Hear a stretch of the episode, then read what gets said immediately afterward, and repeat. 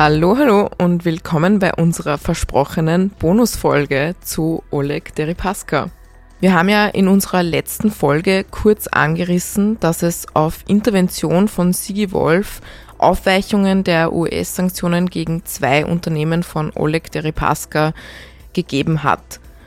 Wie es dazu kam und was diese mit dem aktuellen Ukraine-Krieg zu tun haben, erklärt euch in dieser Folge unser Gast und außenpolitischer Experte Phil.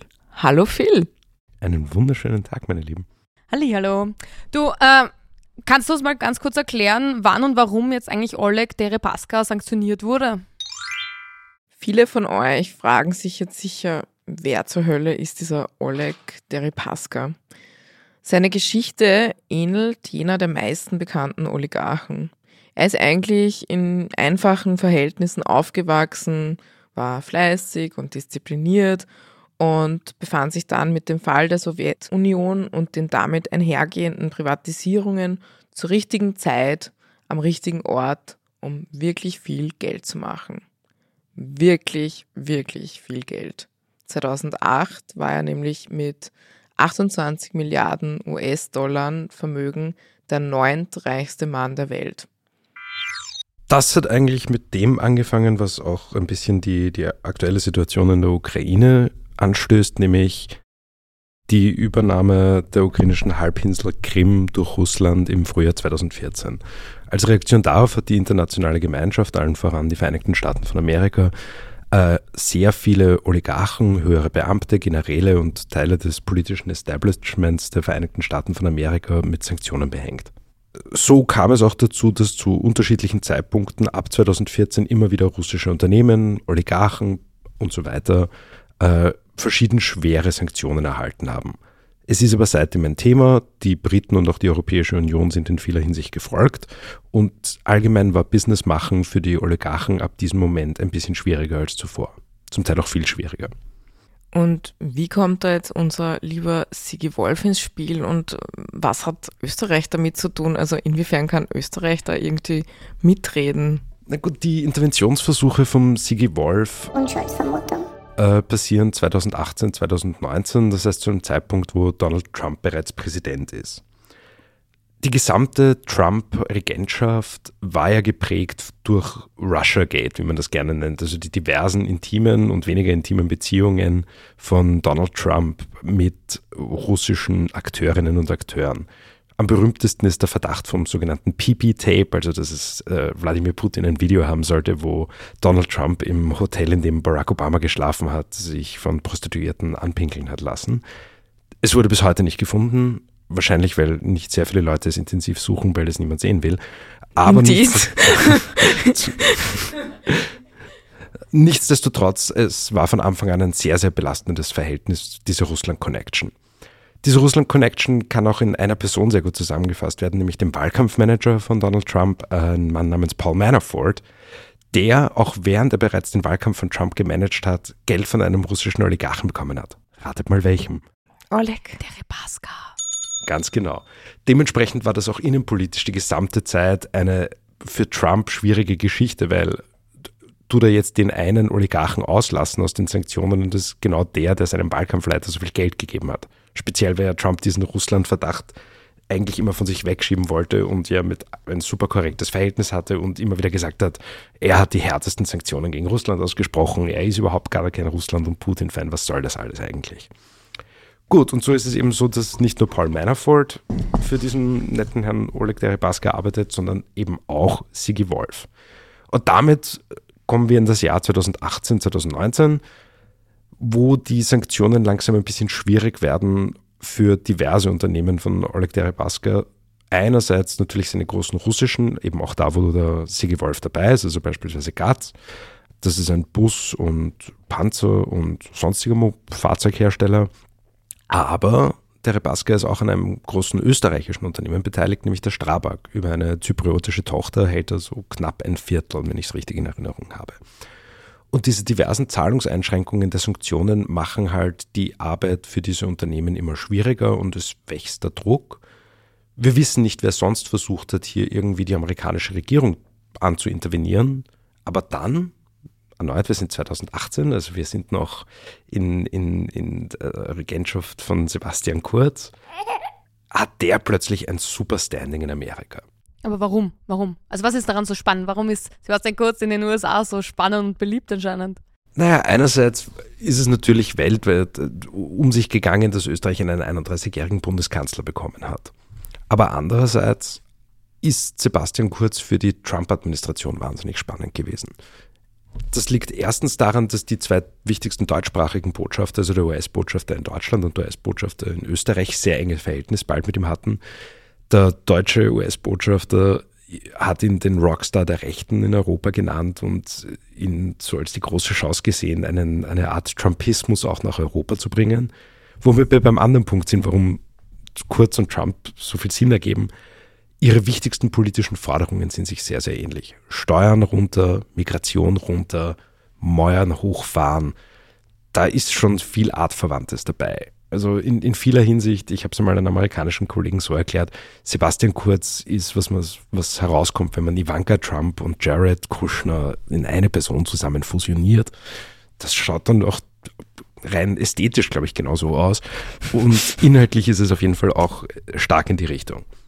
Und so ist es halt, dass die, diese beiden Botschafter äh, es geschafft haben, dass Sebastian Kurz einen Termin im Weißen Haus bei Donald Trump bekommt im Februar 2019 wo wir ja wissen, dass Wolf wollte, dass Sebastian Kurz interveniert, um Oleg Deripaska von der Sanktionsliste zu bekommen. Unschuldsvermutung.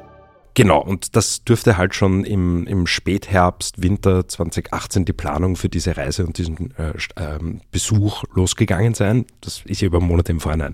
Man muss dazu sagen, meiner Erinnerung nach war, glaube ich, seit Fronitzky kein Bundeskanzler mehr im Weißen Haus, aber ich täusche mich vielleicht. Der letzte, der einen Präsidenten getroffen hat, war Schüssel. Also so im offiziellen Rahmen, nicht bloß in New York bei den Vereinten Nationen, bei der Generalversammlung, da darf jeder mal ein Foto machen. Jetzt hat kurz diesen Termin, Sigi Wolf kriegt Wind davon und wie ihr dargelegt habt, gibt es dann diverse Chats, wo er sehr viel Druck macht, hey, kannst du da schon was erreichen? Hast du aus Amerika schon was gehört? Und direkt am Tag, wo Sebastian Kurz dorthin reist und Trump trifft, gibt es noch eine Nachricht vom Wolf, hey, und da, das und das musst du machen. Und dann direkt im Anschluss schreibt er kurz, ja, ich melde mich, es ist super gelaufen, alles gut. Das ist, wir müssen davon ausgehen, wenn der Sebastian Kurz dem Sigi Wolf schreibt, es ist alles gut gelaufen, dass es um das Thema geht, wegen dem Sigi Wolf Kurz schon die ganze Zeit drängt. Nämlich, was ist mit den Sanktionen gegen den Oleg? Und wir müssen also davon ausgehen, dass er da erfolgreich war in der Intervention. Aber anscheinend nicht gleich, weil immer wieder kommen dann noch Nachrichten von Wolf an kurz. G könntest du den Mnuchin, das ist der Finanzminister, also äh, Secretary of the Treasury, der Finanzminister der Vereinigten Staaten, dessen Namen Sigi Wolf wirklich nicht schreiben kann. Ich glaube, ich habe vier verschiedene Spellings gefunden, die er dem Kurz da geschickt hat. Äh, G, kannst du den nicht nochmal andachsen, äh, beziehungsweise den Außenminister Mike Pompeo. Das ist das, im, auch im Nachspiel nach diesem Trump-Besuch wird es immer wieder weiter probiert bis hinein ins Frühjahr 2020, wo eigentlich im Februar 2020 kurz nochmal einen Besuch bei Trump haben hätte sollen, der dann relativ kurzfristig aufgrund von Covid abgesagt wurde, aber die Ministerien dürfte er, also Mnuchin und Pompeo dürfte er trotzdem kontaktiert haben. Wir wissen, dass im Frühjahr 2019 das US-Finanzministerium tatsächlich die Sanktionen lockert Sie bleiben zwar auf der Basker, aber eben nicht mehr so stark auf seinen Unternehmen, was halt diesen Unternehmen wieder erlaubt, erfolgreich auch im Westen zu wirtschaften. Aber warum lockern Sie das jetzt überhaupt auf? Also ich meine, war nicht die ganze dieses Russia Gate, war nicht die ganze diese Nähe zu Russland ein Thema in den USA, wo man immer gesagt haben, wo man sich dachte, okay, da darf, muss er restriktiv vorgehen, Trump, weil sonst wirkt so, als hätte er voll die Freundschaft mit Russland. Also warum wird es auf einmal aufgeweicht? Einerseits, weil ganz, ganz viele Interventionen da sind. Also Österreich ist wirklich nicht die einzigen, die sich hier für, für Oligarchen einsetzen. Die Wirtschaften dieser unterschiedlichen Länder sind ja eng verbunden. Es ist ja jetzt nicht so, als gäbe es nur einen Oligarchen und der hat genau nur Firmenbeteiligungen in Österreich, sondern das kommt ja von ganz, ganz vielen Seiten. Äh, auch in Deutschland beispielsweise Riesenthema, wie wir ja auch in den letzten Tagen aufgrund des Krieges immer wieder aufs Neue feststellen, wie eng hier die Wirtschaften äh, miteinander verbunden sind. Trump scheint also hier entweder zu glauben, es geht sich mittlerweile aus, und dann vielleicht auch nicht, weil es passiert dann etwas, das Trump nochmal zwingt, seine Anti-Russland-Position ganz klar öffentlich darzustellen. Und, und was ist das? Da müssen wir jetzt nochmal ein bisschen ausholen. Aber ich verspreche, es hat mit der aktuellen Situation zu tun. Es gibt ja in dem Konflikt rund um die Krim nicht nur Russland, sondern es gibt Ukraine auch als Partei. Und zwischen diesem ursprünglichen Annexion durch Russland der, der Halbinsel Krim und dem Jahr 2019 passiert etwas ganz Interessantes. Äh, die Ukraine bekommt einen neuen Präsidenten, der mittlerweile wahrscheinlich zu den beliebtesten Männern auf diesem Planeten gehört, ein, ein Mann namens Zelensky, ein äh, ehemaliger Anwalt und Schauspieler, der es dann geschafft hat, Präsident zu werden. Und der US-Kongress hat im Jahr 2018 ein 400 Millionen äh, Dollar Militärunterstützungspaket der Ukraine versprochen. Das wurde auch dort im Kongress beschlossen. Und Zelensky hat sich auf das Geld schon sehr gefreut, weil er wollte diverse amerikanische Waffen kaufen. Also das ist ein klassischer Deal, den die Amis machen. Sie geben Geld her, dafür werden auch amerikanische Produkte gekauft und in dem Fall eben Rüstungsgegenstände, insbesondere Raketenwerfer. Und dann wird es halt Jänner 2019 und Februar 2019 und März 2019 und die Trump-Regierung zahlt das Geld nicht aus.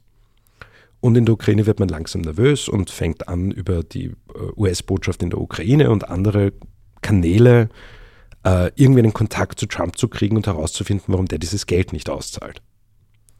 Und es wird Mai und es wird Juni und dann gelingt es nach sehr vielen Interventionen über ganz viele Ecken, dass es endlich einen, eine Telefonunterhaltung zwischen Zelensky und Trump gibt. Und Zelensky ist da sehr, sehr geschickt und wer ihn in den letzten Wochen auf Social Media gesehen hat, sieht, dass das ein, ein, sehr geschickter Mensch in der Kommunikation ist. Er lobt halt gleich Donald Trump, dass er so ein Vorbild ist, so eine Inspiration, dass auch er Zelensky genau wie Trump die Sümpfe austrocknen möchte in der Ukraine. Und dass er sich halt sehr über diese 400 Millionen Dollar freuen würde, auf die er jetzt eigentlich schon seit siebeneinhalb Monaten wartet. Und Trump sagt so, ja, na, er findet den Zelensky eh auch, ist ein klasse Typ und Ukraine ist sowieso super. Und dann sagt Trump einen ganz, ganz wichtigen Satz. I would like you to do us a favor, though. Also Trump sagt, ja, du magst das Geld, aber können wir eh darüber reden, aber tu uns vielleicht bitte einen Gefallen, sagt Trump. Hat das dann nicht eigentlich zu dem Impeachment-Prozess geführt? Ganz genau. Weil was für einen Gefallen hat sich denn Donald Trump da gewünscht? Donald Trump wollte, dass Zelensky mit allen juristischen Mitteln, die dem Staat Ukraine zur Verfügung stehen, eine Jagd auf Joe Bidens Sohn loslegt, der im Aufsichtsrat von einem großen ukrainischen Unternehmen war. Und Trump faselt da irgendwelche Thesen, dass der da irgendwas Böses angestellt hatte, dieser Sohn von Joe Biden, und dass man den unbedingt strafrechtlich verfolgen muss. Also das ist der Gefallen, den sich Trump wünscht. Zu diesem Zeitpunkt äh, wir sind ein Jahr vor der US-Wahl, äh, geht Trump anscheinend davon aus, dass Joe Biden sein gefährlichster Widersacher ist und den kann man natürlich super erledigen, beziehungsweise auf dem eigenen Level holen, wenn bei dem auch so Korruptionsgeschichten halt vorkommen, auch irgendwo in Osteuropa, auch irgendwelche fadenscheidigen Deals mit den Kindern. Das dürfte so der Plan gewesen sein. Der ist aber nicht aufgegangen. Joe Biden hat die Wahl gewonnen. Donald Trump sitzt in Florida und Niemand hat den Sohn von Joe Biden in der Ukraine strafrechtlich verfolgt und die Ukraine hat dann im Herbst tatsächlich diese 400 Millionen Dollar bekommen. Allerdings nicht, weil Trump plötzlich sich bewegt hat, sondern weil es interne Prozesse gab, die festgestellt haben, Trump kann das gar nicht verhindern, dass das ausgezahlt wird. Aber bevor es ausgezahlt wurde, hat ein Whistleblower, wir wissen nicht, ob aus dem Außenministerium oder aus dem Pentagon, das Transkript dieses Telefongesprächs zwischen äh, Zelensky und Trump veröffentlicht und die öffentliche Aufregung darüber, dass der Präsident beschlossene Mittel vom Kongress der Militärunterstützung für die Ukraine nicht auszahlt, in der Hoffnung, dass er Dreck gegen seine politischen Konkurrenten kriegen kann, das war ein bisschen zu viel. Und das war der Grund für sein erstes Impeachment-Verfahren, das dann am Schluss nicht erfolgreich war. Aber, und damit sind wir auch so ein bisschen in der Runde unserer eigenen Geschichte hier, er konnte vielleicht gar nicht so viel Beweglichkeit haben, auch wegen dem Impeachment-Verfahren dann. Also selbst wenn er im Februar, im Frühjahr 2019 noch sagt, ja, wir werden dem Herrn Deripaska schon helfen können, wie das dann im Herbst ausschaut, ist wieder eine andere Geschichte, weil er hat plötzlich wieder dieses Russland-Thema. Und darum macht es für mich auch ganz viel Sinn, dass Sigi Wolf da dann nochmal probiert hat, nachdem diese, dieser Phone Call veröffentlicht wurde, weiter zu intervenieren, weil vielleicht dieser Aufweichungsprozess der Sanktionen ein bisschen eingeschlafen bzw. ein bisschen zurückgefahren wurde, weil man ja keine böse Publicity mit Russland haben wollte. Aber schlussendlich wurden sie ja aufgeweicht. Und das ist doch irgendwie die spannende Frage, weil auf der einen Seite weicht man Sanktionen gegen einen Oligarchen in Russland auf, der ein Unternehmen hat, das auch Rüstungsmaterial herstellt. Und auf der anderen Seite stellt man Millionen zur Verfügung für die Ukraine ähm, und das eben auch für Rüstungsmaßnahmen. Also es klingt für mich so, als würde die USA in dem Fall beide Seiten finanziell unterstützen. Ja, ein bisschen. Also man, die Geschichte vom Erfolg von Sanktionen darin, militärische Eskalation zu verhindern, ist sehr, sehr durchwachsen. So, so fair muss man, glaube ich, in der historischen Analyse sein. Aber dass man prinzipiell zeitgleich die Ukraine aufrüstet und einen Oligarchen, der auch in der militärischen Produktion tätig ist, sein Le das Leben seiner Unternehmen erleichtert, ist natürlich absurd, insbesondere weil wir halt sehen, dass genau diese Entscheidungen es sind, die auch in die aktuelle Situation geführt haben. Also die Streitereien, wer wie viel Geld bekommt und wie viel Geld für Rüstungsmittel zur Verfügung steht, das sind genau die Streitereien über das Material, das heute da ist oder eben nicht da ist. Und mittendrin unser lieber Sigi Wolf. Unschuldsvermutung. Und zu dem Zeitpunkt, wo er irgendwie versucht hat, seine Steuern zu schmälern oder optimieren. zu optimieren, ja, ähm, hat er gleichzeitig auch irgendwie Einfluss in die Außenpolitik nehmen wollen. Und wir sehen jetzt im Nachhinein die gleiche Methode von der Raststätte in Guntramsdorf bis nach Washington DC.